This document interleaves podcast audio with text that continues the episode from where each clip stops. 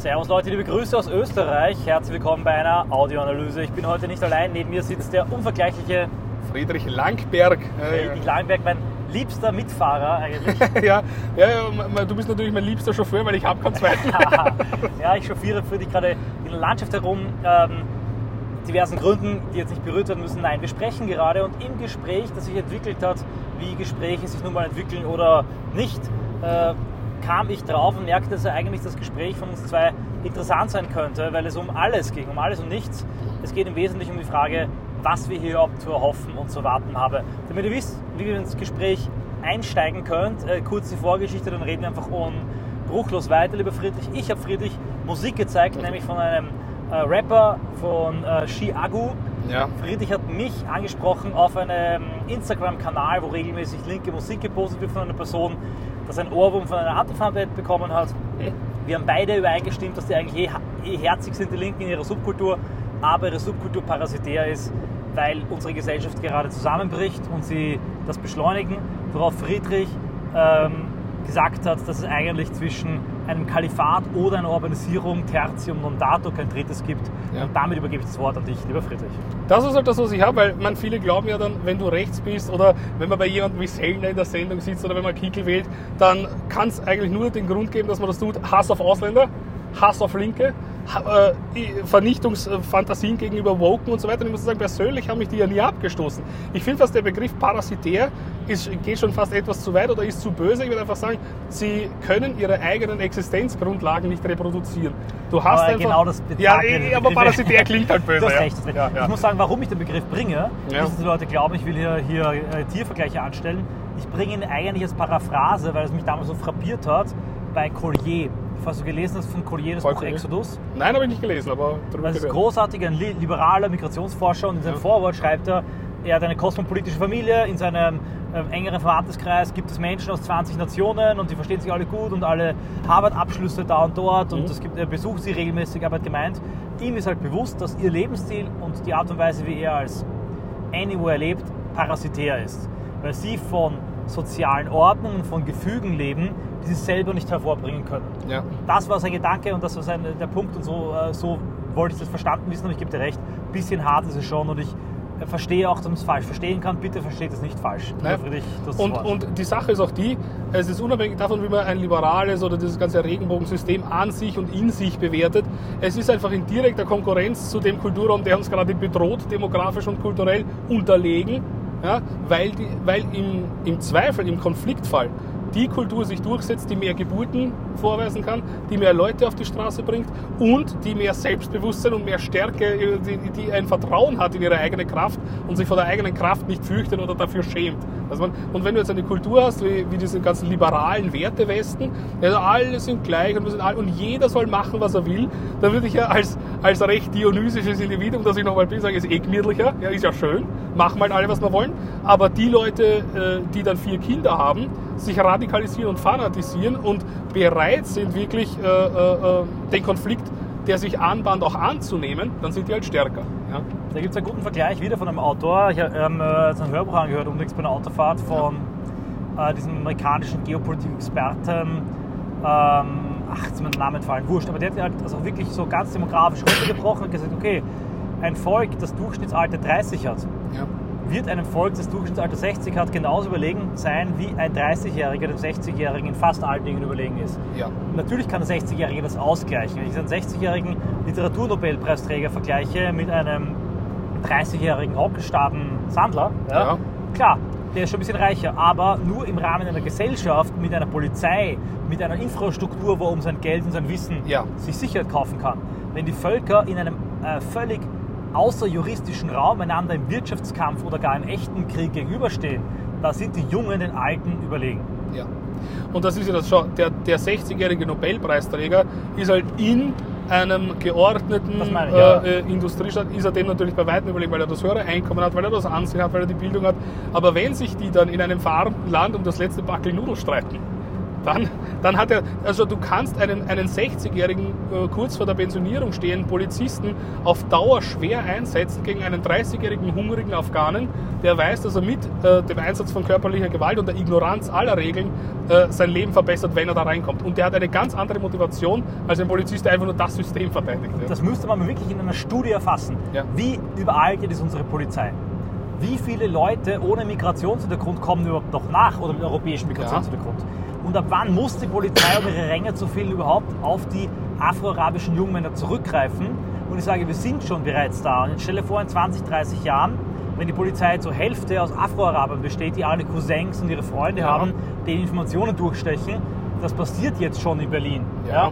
Dann kannst du diesen Staat komplett vergessen. Dann sind wir in der Bananenrepublik, wo du entweder Backschisch, Schutzgeld Ja. oder irgendwelchen persönlichen Beziehungen ähm, die Polizei zu deinem Bodyguard machst oder von der Polizei gnadenlos abgezogen wirst und dann auch noch, die wird es immer noch geben, von der linksliberalen Richterschaft, der linksliberalen Presse verleumdet und angegriffen wirst. So, Also, also eigentlich wird es dann, wenn das so kommt, noch schlimmer, Verzeihung, als, als wenn du einfach die Clan-Gesellschaft an sich entstehen lässt, weil wenn der Clan die Struktur eines Industriestaates unterwandert, hat er noch die Organisation und die Ausrüstung von diesen Leuten. Sie werden ja mit Kusshand genommen. Sie Ja. wollen dauernd Migranten anwerben für die Polizei. Das heißt, da gibt es keine Hürden, Eben. keine Hindernisse. Und- Im Gegenteil, die Polizisten, die noch angeblich rechts sind, werden dauernd Ja. rausgeschmissen. Ja, Weil, weil die die sind ja der eigentliche Feind. Da gibt es dann äh, Kampagnen gegen Polizisten, in der, gegen äh, Polizisten, die mal bei einer IB-Demo waren oder AfD, gegen Bundesheersoldaten. Man war dann mein 18-Jährigen, glaube ich, vor zwei, drei Jahren in der, in der Sendung da irgendwie mal über den geredet, der da rausgeekelt wurde. Das gleiche passiert mit Islamisten und Linken natürlich nicht. Ganz im Gegenteil, die können das offen sagen.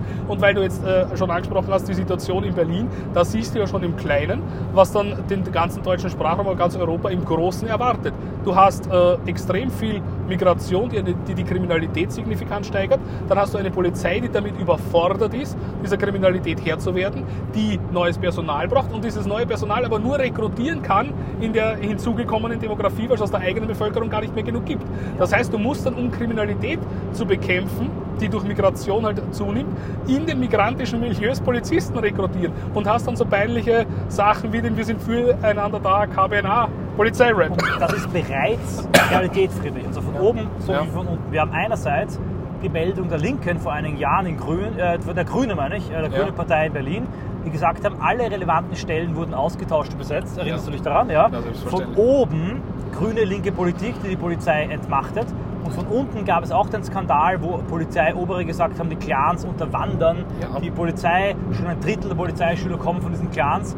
Und das passiert vor unseren Augen. Das heißt, wir, dürfen, wir haben gar keine Ahnung, wie gut es uns jetzt noch geht, dass ein Teil der Staatsapparate, vor allem die ausführenden Organe, noch unserer Herkunft sind Ja. oft auch unserer politischen Gesinnung sind.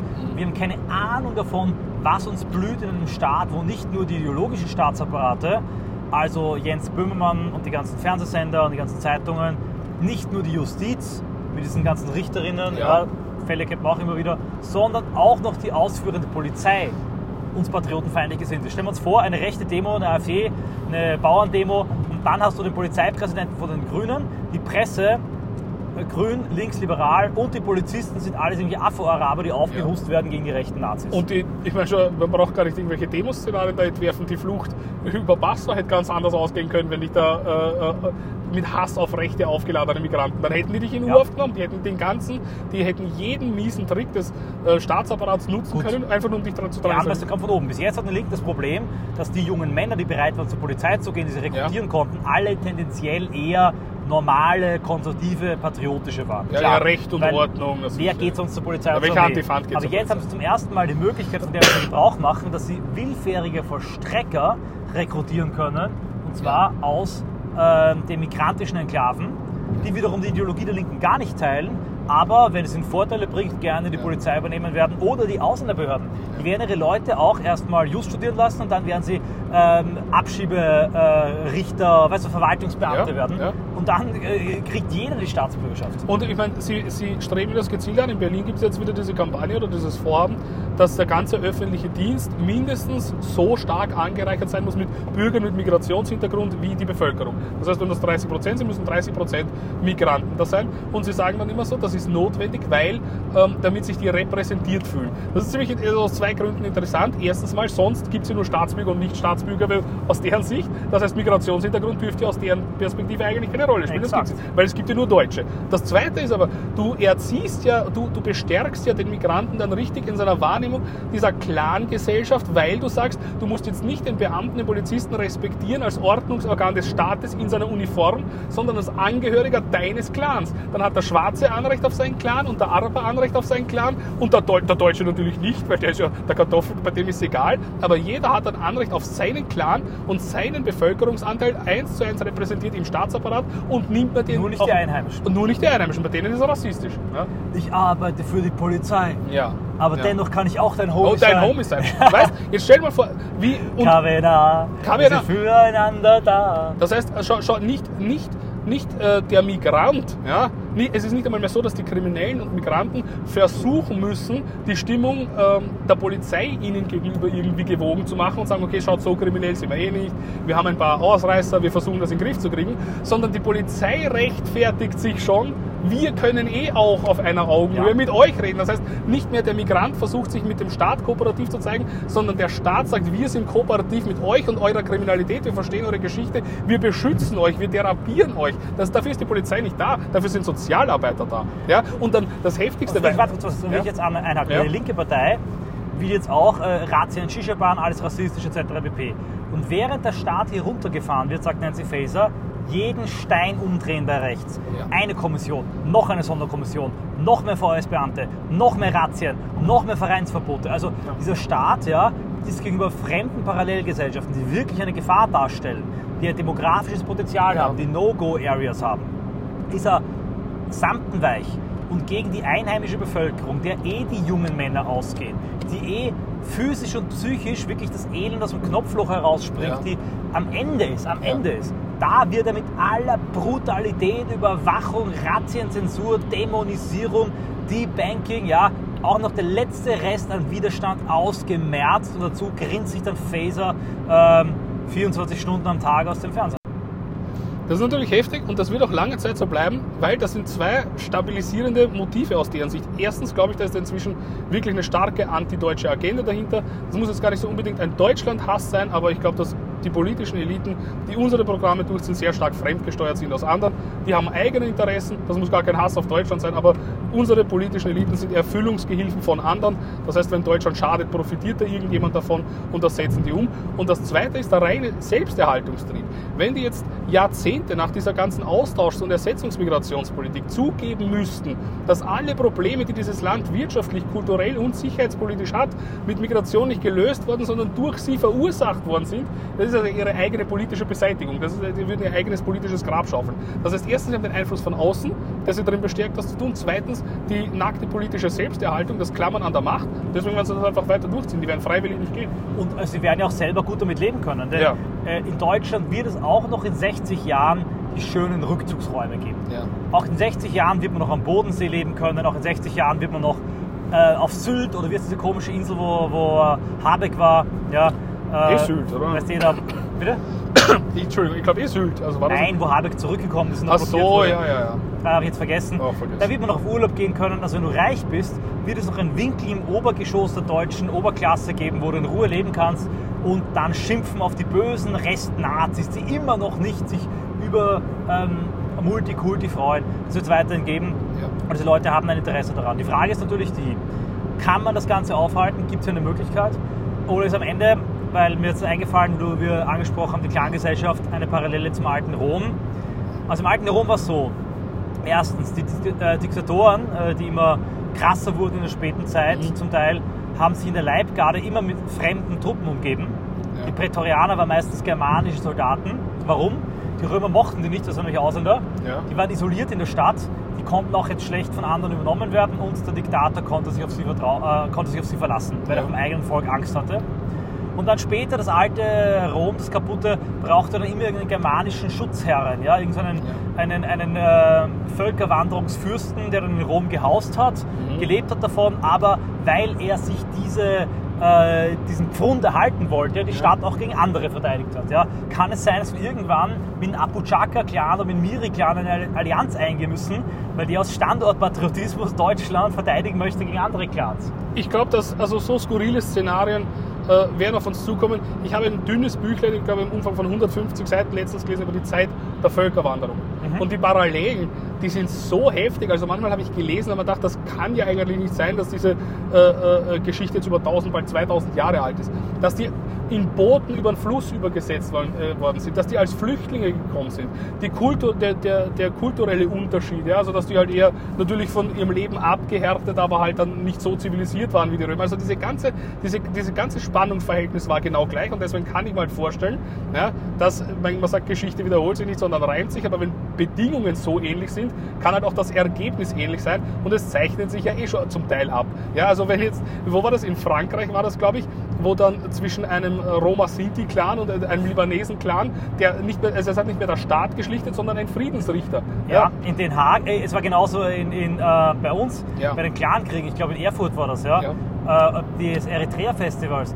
Das sind so, die, die streiten sich um den Beutewert der äh, wie eine so eine wehrlose Frau der niederliegenden französischen und deutschen Nation, also die Germanier äh, und Co., die liegen da am Boden und die streiten sich um die Beute ja. diese, diese ja. kriminellen Clans. Und äh, man merkt ja jetzt auch, also es gibt auch viele Migranten, die die Migrationskritik dominieren, ganz einfach, weil sie nicht diesen ja. Schuldkult und Selbsthass haben und weil sie eine Art Carte Blanche haben, weil man ihnen den Rassismus und ihr Deutschsein nicht vorwerfen kann, weil sie eben keine ethnisch und, Deutschen und, sind. Und weil sie wissen, ich meine, diese Migranten, von denen du gerade redest, die wissen halt, wovor die weggelaufen sind. Natürlich. Ich meine, ich habe halt mal die Biografie oder Auto mit das autobiografische Buch von Hamid Abdel Samad gelesen, mein Abschied vom Himmel heißt das. Ja. Der ist groß geworden als Muslimbruder in Ägypten. Der musste den Koran auswendig lernen, der ist von Predikern in die Wüste verschleppt worden, durfte dann nichts trinken und dann am Schluss musste er ein Glas Wasser in den Sand schütten, einfach um den Glauben zu demonstrieren und so weiter. Also die ganz harte Kur. Dann ist er nach Deutschland gekommen, hat da Politikwissenschaften studiert. Das heißt, er kann beide Systeme, er kennt beide Systeme und hat sich für eins entschieden. Und dass bei uns Hamid Abdel Samad 24-7 unter Polizeischutz steht, inzwischen äh, laut Broder nicht einmal mehr in Deutschland leben kann, während, weiß ich nicht, Pierre Vogel und Atib und diese ganzen und, und Erdogan inzwischen seine eigene Partei hier gründet. Ja, das ist einfach ein, ein, ein Zeichen von Selbstaufgabe. Wir wollen eigentlich diesen, diesen Kontinent und dieses Land gar nicht mehr bewahren und retten, sondern es ist nur mehr eine organisierte Übergabe an Mächten, von denen man sowieso davon ausgeht, dass sie sich durchsetzen. Und das ist das, womit wir eigentlich angefangen haben. Es ist klar, ja, dass sich dieser liberale Wertewesten sowieso nicht durchsetzen kann und durchsetzen wird. Die Frage ist nur, wie das eine, das, was man halt jetzt illiberale Demokratie nennt, ja, doch wieder ein patriotisches, Orban-ähnliches System, ja, mit den negativen Sachen auch. Also der deutsche Wohlstand wird sich nicht behalten lassen, also Ungarn-Style ja, in Deutschland und in Österreich. Oder wird es dann eben eine, eine Multikulti-Clan-Gesellschaft. Ich glaube, viele Optionen dazwischen gibt es nicht. Ja, warum glaubst du, wird der deutsche, würde der deutsche Wohlstand sich nicht halten lassen? Weil der, ja, das ist also, da war, da war finde ich, diese Raffelhüschen-Studie da ziemlich, ziemlich aufschlussreich und auch ein paar andere Gründe, mit dem beschäftige ich mich schon länger. Der deutsche Wohlstand war eine völlige historische Ausnahmeerscheinung. Ja. ja. wir haben global die Situation gehabt, dass es die erste Welt gegeben hat, zu der wir gehört haben. Alles andere war dann halt nach der Sowjetunion dritte Welt. Das sind jetzt die BRIC-Staaten, die holen auf, die haben zwei, äh, zwei äh, Wachstumsraten. China war dritte Welt, musst du denken. Ja? Ja. Das heißt, wir hatten auf der Welt eine, Domin eine, eine dominante Stellung, ja, die nicht selbstverständlich war und die jetzt langsam schwindet. Also wenn es jetzt immer heißt, die deutsche Wirtschaft wächst nur noch ganz leicht oder schrumpft, ja, also das deutsche Wirtschaftswachstum ist jetzt von der OECD nach unten korrigiert worden, auf 0,3 Prozent letztes Jahr geschrumpft, aber das globale Wirtschaftswachstum geht ja weiter, es wächst. Exakt. Deutschland verliert, verliert Anteile. Ja. Das heißt, Und die also, Kompetenzfestung Deutschland, der Vorsprung der, genau. der, der, der, der äh, Produktivität, der mindert sich jeden Tag. Der mindert sich jeden Tag und das hat auch schon, das ist jetzt nicht mehr nur abstraktes äh, äh, Gerede um so einen Begriff wie Deglobalisierung, das siehst du jetzt ganz konkret. Ich meine, Miele zum Beispiel zieht aus Deutschland ab, Michelin zieht aus Deutschland ab. Da spielt aber auch die Klima Klimapolitik eine große Rolle. Eben. Und die, die Zerstörung des deutschen Industriestandorts. Deswegen lass, lass mich kurz sagen, ja, da, da, darauf wollte ich hinaus. Entschuldigung, dass ich da, ins Wort falle, aber wenn ich schon mal in der Audioanalyse bin, will mehr Raum schaffen. Ja. Nein, äh, das, darauf wollte ich nämlich hinaus, dass das eben nicht dass der deutsche Wohlstand sich, glaube ich, sicher nicht halten wird, aber dass die aktuelle Politik also dramatisch verschlimmert, dass wir global zurückfallen, dass die Demografie sich verändert, dass wir eine Überalterung haben, eine Schrumpfung der Gesellschaft und so weiter, das ist eh da, dass auch die Migrationsbewegungen da sich negativ aufwirken. Okay, das ist so, aber erstens, du musst die Migranten nicht reinlassen, du musst Atomkraftwerke nicht abdrehen, du musst die Klimapolitik so nicht machen. Das heißt, alles, was da ist an, an ohnehin negativen Einflussfaktoren und die Wohlstand kosten werden, wird durch das Handeln der Regierung nicht verbessert oder abgemildert, sondern verschlimmert und potenziert. Und das ist, äh, halt jetzt, glaube ich, der Stand der Dinge. Nur, da, die, die 90er werden wir trotzdem nicht zurückkriegen, auch wenn wir die Regierung täuschen. ne? Aber gehen wir nochmal auf die einzelnen Faktoren ein. Ich, ich stimme völlig zu, das ist vielen Leuten nicht klar. Die glauben, so wie es damals war, wird es immer weitergehen. Es war ein historisch einzigartiges Fenster. Ja. Es war nicht nur äh, die äh, arme Welt, die man als Werkbank gebrauchen konnte, ja, sondern das gesamte deutsche Wirtschaftsmodell baut auch auf auf der befriedeten Welt. Ja. Also auf der Welt, in der zuerst im Westblock und dann auf der ganzen Welt man völlig frei Waren einkaufen und in einen globalen Markt exportieren kann. Also das deutsche Modell, Rohstoffe reinholen, veredeln, exportieren. Bestes Beispiel sind die deutschen Autos. Ja. Das war natürlich auch nur in so einem Weltmarkt möglich. Dazu billiges Gas aus Russland und der entscheidende Punkt ist die Babyboomer-Beule. Das checken viele Leute nicht.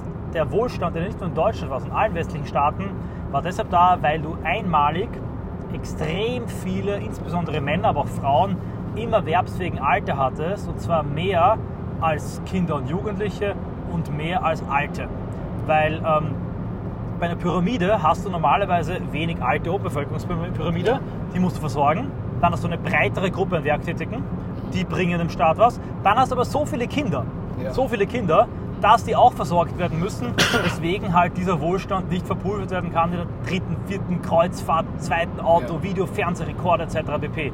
Und genau das war bei der Babyboomer nicht der Fall. Sie selber war eine große Generation, Ja. und dann kam nichts nach. Und dieses Geld, das konnte hineingesteckt werden in Infrastruktur, in Ausbau. Und das konnte quasi in diese riesige Unterhaltungsindustrie gepulvert werden. Ja. Nur jetzt kommt nach dem Babyboom, was kommt nach dem Babyboom? Der Babybust. Ja. Und der Babybust kommt spätestens dann, wenn der letzte Babyboomer in Pension ist. Das wird in zwei, drei Jahren der Fall sein. Vier, fünf, je nachdem. Und dann, Friedrich, dann haben wir Heulen und Zähneknirschen in Ja, Deutschland. ja. Ja, und, und das ist dann eben nicht nur, wie man vorhin schon vorher gesagt hat, das ist nicht nur ein Verlust von Überfluss und Wohlstand. Deutschland hat immer noch so die Selbstwahrnehmung, glaube ich, so das reiche Land und das immer reiche Land. Aber Reichtum, ja, das, das muss ja irgendwo erarbeitet werden. Ja.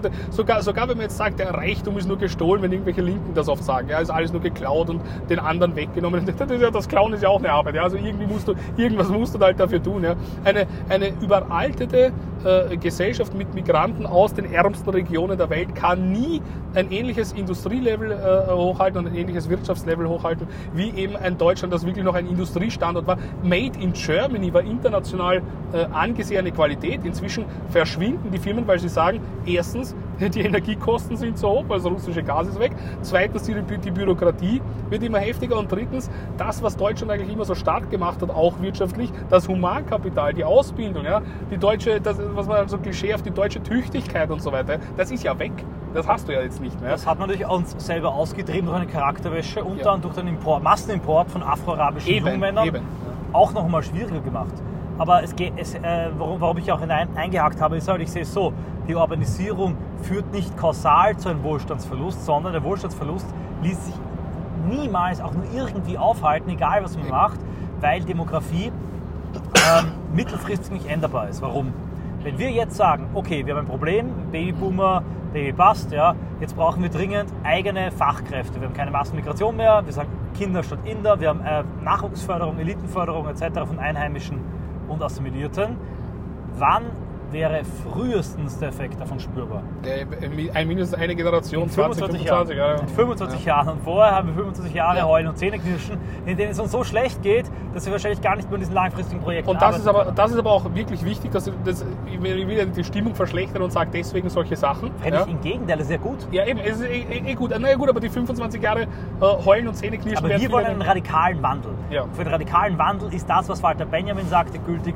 Die Katastrophe ist, dass es so weitergeht. Ja. Und deshalb sage ich allen Leuten, das wird nie passieren. Sag ich immer, halt, ihr habt doch keine Ahnung. Ja, Wir ja. stehen vor derartig radikalen Umbrüchen und Zuspitzungen, vor derartig radikalen Verteilungskämpfen. Und das sage ich nicht, dass ich mich darauf freue. Ja. Ich sage, diese Leute haben die Krisen herbeigeführt und diese Krisen werden ihr Ende sein. Und deshalb sehe ich großartige Chancen für auch radikale, im positiven Sinn, nämlich Radix, die Wurzel Ja. für radikale politische Veränderungen zu mehr Demokratie und zu mehr Wohlstand. Du musst ja auch nur denken, ich meine, da gibt es Leute, die würden das wahrscheinlich als ketzerisch ansehen, weil Wachstum ist immer gut. Es gibt ja auch Leute so aus der Boomer-Generation, die sind so geprägt. Nur, da musst du halt im Umkehrschluss die Frage stellen, hat diese, diese Wohlstandsgesellschaft wirklich nur Vorteile gebracht? Und ich würde sagen, da war eine extreme geistige Verwahrlosung, dann alles reduziert auf wirtschaftlichen Nutzen. Ich meine, mit die, diese Massenmigration hat man am Anfang gerechtfertigt mit, das könnten Wirtschaftswunder auslösen. Und die Leute haben sich entspannt. Aber selbst wenn ein Wirtschaftswunder hätte ausgelöst gelöst werden können, würde ich sagen, gibt es andere Gründe, die dagegen sprechen, ja, dass, aus denen man das dann trotzdem nicht hätte machen sollen. Und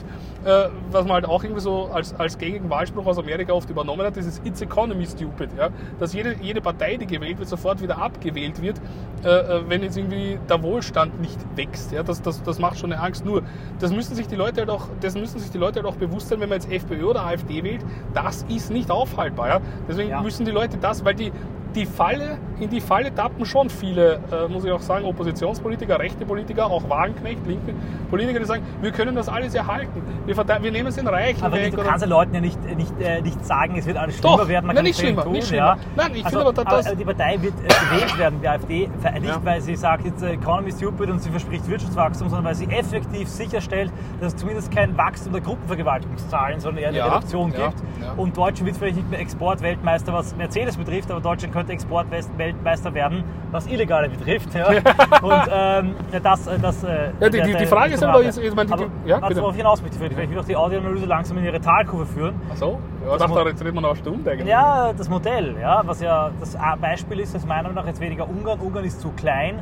Ungarn ist auch nicht vergleichbar mit Deutschland. Ungarn ist ein kleiner Binnenstaat mit ähm, wenig äh, Ressourcen und Rohstoffen, mhm. auch noch leidend mhm. Folgen des Kommunismus, hält sich recht gut dennoch. Japan. Japan ist eine große Volkswirtschaft mit großen demografischen Problemen. Ja. Japan hatte den Babyboom schon früher als Deutschland. Im Babyboom dachte die ganze Welt, Japan wird jetzt die Wirtschaftsweltmacht. Mhm. Falls du erinnern kannst, oder ja. das haben wir, war ein bisschen vor unserer Zeit, da glaubte die ganze Welt, Japan ist jetzt der kommende, die übernehmen jetzt alles, ist die mhm. wieder einholbar. Und es kam wirklich auch, jedes zweite Elektrogerät kam aus Japan. Ja, die Autos, alles. Ne? Das war aber auch nur dieser Scheinblüte, diese Schein-Kirschblüte eines japanischen Babybooms. Die Japaner wussten aber Bescheid und haben darauf reagiert. Japan hat einen entscheidenden Unterschied zu Deutschland, der sich, glaube ich, nicht so schnell aufholen lassen wird. Die, der Geburtenrückgang, ja, der Baby, der Pillenknick und so weiter, das hat alles in Deutschland und Japan relativ parallel begonnen. Japan hat aber schon in den 70er, 80er Jahren angefangen, äh, diesen, diesen Ausfall von Geburten komplett zu kompensieren. Also hat angestrebt Technologisierung, Roboterisierung, während Deutschland ja damals schon auf Gastarbeiter und bis heute auf Massenmigration gesetzt hat. Ja, ja, dass, dass Japan das richtig gemacht und wir falsch gemacht haben, ist mir klar. Mir geht es darum, dass es theoretisch einen anderen Weg gäbe. Es, das, es, ja gut, aber da würde ich sagen relativ, weil 50 Jahre holst du so schnell nicht auf. Das mag sein, aber ja. es geht trotzdem, äh, es zeigt einfach, dass es eine andere Möglichkeit gibt, natürlich das aufzuholen. Wenn du jetzt quasi die falsche Therapie gemacht hast, dann ja. musst du also noch mehr Probleme, klarerweise. Aber Japan, und das ist ein ganz wichtiger Punkt, hat nämlich auch seit den 90er Jahren kein Wirtschaftswachstum mehr. Ja. Dennoch aber ist keiner verhungert. Dennoch aber steht Japan noch. Noch. noch. Du weißt ja nicht, ja, naja, schon noch. Ich glaube nicht, dass die so schnell verarmen wie Deutschland, aber es sagt ja keiner, dass das ewig gut geht. Doch, Friedrich. Wer? Weil Japan, für Japan kann es nur nach oben gehen. Warum? Weil in Japan, und Japan hatte diesen Babyboom früher, mhm. ist nämlich äh, im Unterschied bei uns ist so, dass in ein paar Jahren der letzte Babyboomer in Pension gegangen ist. In Japan wird in ein paar Jahren der letzte Babyboomer tot sein. Das heißt nicht, dass man sich darauf freuen sollte, aber die Japaner haben es geschafft, diese Babyboomer-Welle in einer harten Phase der mageren Jahre zu reiten ja, ja. und zu überbrücken. Und bald wird Japan nicht mehr eine Urne sein, sondern eine sich nach unten verringernde Säule, die aufgrund der hohen Produktivität, die du angesprochen hast, der ja. Automatisierung ausgeglichen werden kann. Wie hat Japan reagiert? Japan hat zum Beispiel das äh, Prinzip aufgebaut, Produce where you sell. Die Japaner haben ihre Firmen ausgelagert aber nicht so, dass die Firmen jetzt äh, weggezogen sind, das Privatunternehmen. Japan ist sehr staatskapitalistisch. Ja. In Japan äh, gibt es auch kaum Auslandsinvestitionen. Japan ist eigentlich nach wie vor ein sehr, sehr kooperativer, geschlossener Staat, ja. Ja. der äh, Privatwirtschaft nur zulässt. Deswegen sind die Staatsschulden auch so egal, weil es alles im Inland ist. Exakt, exakt, völlig richtig. Und die Japaner sind dann mit ihren Firmen dorthin gegangen, wo die Arbeitskosten gering waren, haben die gesamte Belegschaft alles in japanische Hand gelassen, haben dort die Autos produzieren lassen nach japanischen Patenten und haben sie dort direkt verkauft. Ja. Zu Hause hatten sie nach wie vor Forschung, Hightech, und sie haben es geschafft, auch wenn das Ganze überaltet ist, die japanische Gesellschaft war verkreist und ähm, hat, war weniger innovativ. Sie hatten kein Wirtschaftswachstum für die jungen Japaner, was richtig mies und die haben sich zu Tode gearbeitet. Arbeitsselbstmorde kennt man alles, mhm. aber in ein paar Jahren schaut es für Japan ganz anders aus und Japan hat eine aus meiner Sicht leuchtende Zukunft. Glaube ich nicht, weil du, du rechnest jetzt einfach diese Beule hoch und wartest, bis die weg ist. Aber du musst da denken, wenn du eine Geburtenrate von 1, hast, dann ist ja jede folgende Generation nur noch halb so groß wie die bestehende und wir sind die nächste Beule. Nein, nein, das sind keine Bäume. Das eine nach unten sich verringernde, verjüngende, verjüngende Ja, aber dann hast, dann hast du ja das Problem immer. Dann hast du die gleiche Relation von im erwerbsfähigen Alter sich befindlichen zu Alten, ähm, die immer weiter runtergeht. Schau, du musst da denken, das ist ja jetzt nicht einmal, okay, wir hatten die Babyboomer, die waren eine, eine, eine Ur, die haben diese Urnenform jetzt produziert. Aber du musst da denken, wenn du eine Geburtenrate, du brauchst eine Geburtenrate von 2,1, um eine Bevölkerungszahl Ja. stabil zu halten. Wenn jetzt die Bevölkerungszahl wie in Japan, glaube ich, sogar unter 1 gefallen ist, dann ist ja jede nachkommende Generation nur noch halb so groß wie die Generation, die diese Generation hervorgebracht hat. Das heißt, das, das Problem reproduziert sich von Generation zu Generation. Nein, also äh, ich weiß, was du meinst. Das könnte, müsste man meinen, realistisch, logisch. Ich habe es Ja. im Kopf, ich kann es leider nicht zeigen, ich fahre gerade im Auto. Ja. Dass die, dass, Nee, weiß, ähm, ich mit. dass diese, dass diese, diese japanische demografische ähm, Altersstrukturpyramide, kann man Ja. kaum mehr sagen, Urne, wenn die Babyboomer äh, nicht mehr unter den Lebenden, weil tatsächlich nicht mehr so krass äh, zusammengeht. Ja. Ich werde es mal zeigen, ja. Aber ich gebe dir recht, natürlich bleibt nach wie vor ein demografisches Problem bestehen. Aber es ist einfach nicht mehr so krass, dass über diese große, ähm, große äh, Beule, ich meine, die, Urne kann man sonst kaum anders erklären. Ja. Die Urne kann man nicht anders erklären. Ich meine, damals waren halt, aber schau, die, die Babyboomer-Generation, zur Zeit der Babyboomer-Generation, hat es jetzt auch keine Geburtenrate mehr von 6 oder 7 gegeben, das waren 2,4 oder so weiter. Und dann ist abgestürzt auf knapp unter 2. Wenn du jetzt äh, rechnest, dass die Geburtenrate von den, zwei, von den 1, wo wir jetzt sind, noch weiter sinkt, was logischerweise passiert, weil umso älter eine Gesellschaft wird, desto mehr sinkt ja die Geburtenrate, weil immer weniger Frauen da sind, die noch im gebärfähigen Alter sind. Natürlich, ja. Ja. Das, heißt, das heißt, das durchschnittliche Alter steigt.